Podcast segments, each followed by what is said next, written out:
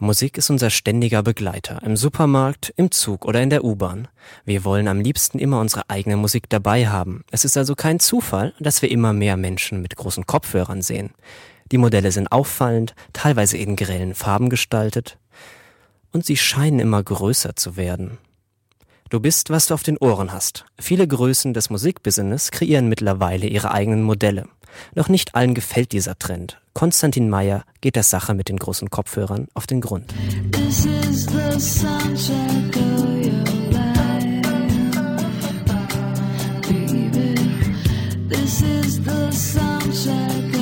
Störend, aber nur, weil es hässlich ist, weil sie einfach für mich viel zu groß sind und oftmals Leute tragen, mit denen ich mich nicht unbedingt unterhalten würde. Die Meinungen zu großen Kopfhörern in der Öffentlichkeit sind durchaus geteilt. Was für manche einfach lächerlich ist, gehört für andere inzwischen wie selbstverständlich zum Outfit. Lara ist bekennender Fan der großen Kopfhörer. Wenn sie mit der S-Bahn zwischen Uni und zu Hause pendelt, hört sie gern ihre Lieblingsmusik. Da haben die großen klare Vorteile. Ich habe selber die große Kopfhörer auf. Erstens wegen der Musik, weil ich es vom Sound her besser finde und weil ich es vom Tragekomfort her viel angenehmer finde. Und stylisch sind sie auch. Kopfhörer gibt es mittlerweile in den verschiedensten Farben und Formen. Noch vor einigen Jahren konnten sie nicht klein genug sein. Zum Beispiel die sogenannten In-Ear-Kopfhörer, die man sich in den Gehörgang schob.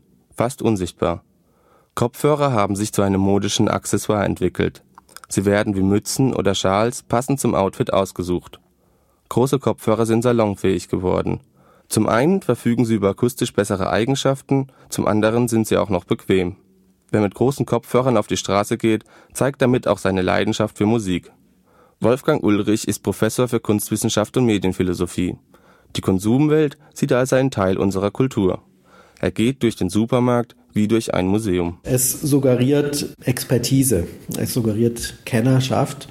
Und gerade eben in Produkttypen, wo es um Bereiche wie Sport, Freizeit und so geht, glaube ich, kann man diese Entwicklung besonders stark beobachten. Jemand, der mit so einem großen Kopfhörer durch die Straßen läuft oder in der U-Bahn sitzt, der muss also der absolute Musikfreak sein und alle Charts rauf und runter kennen und sich in Spezialszenen noch so gut auskennen. Und jeder möchte dann eben nicht nur irgendwie ein laienhafter Sportler sein oder ein laienhaft irgendeinem Hobby nachgehen, sondern möchte eben seiner Umwelt bekunden, dass er das richtig leidenschaftlich, professionell auf allerhöchstem Niveau tut. Für Wolfgang Ulrich, Professor an der Staatlichen Hochschule für Gestaltung in Karlsruhe, ist der Trend zu großen Kopfhörern in der Öffentlichkeit auch Ausdruck der Individualisierung oder gar Atomisierung unserer Gesellschaft.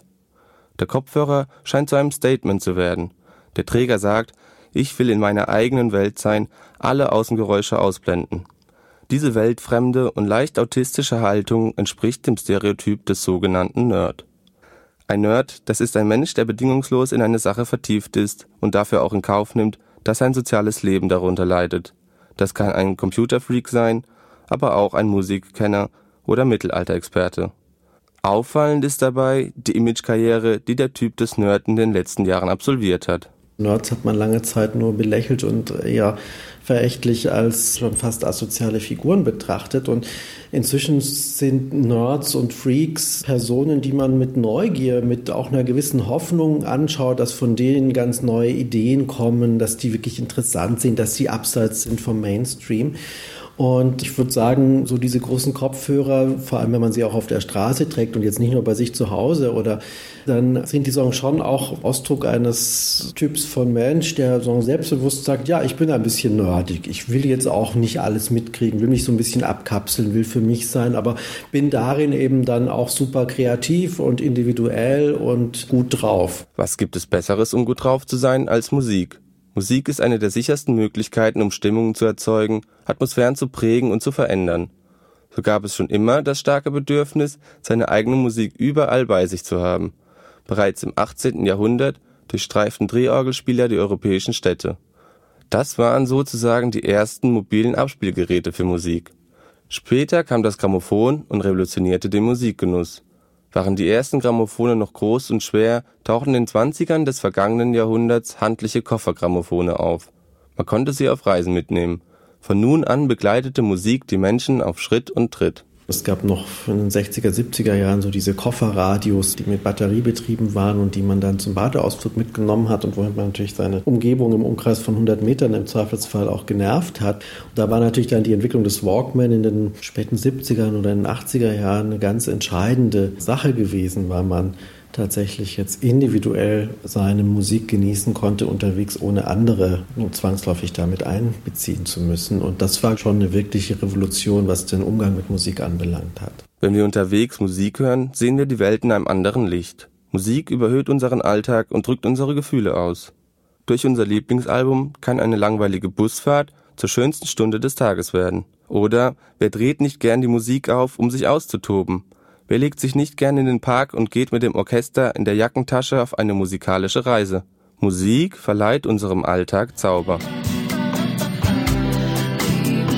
Man geht vielleicht Wege, die man jeden Tag geht, weil man da einkaufen geht, im Beruf geht und es ist ein bisschen langweilig und wenn man das jeden Tag mit ein bisschen andere Musik aber hört, dann nimmt man auch anderes dabei wahr und das finde ich vielleicht für die Gesamtwahrnehmung der eigenen, gerade auch Alltagsumwelt gar nicht so negativ. Am frühen Abend, wenn ich drei Bier getrunken habe und nach Hause laufe, dann höre ich den Soundtrack auf My Life.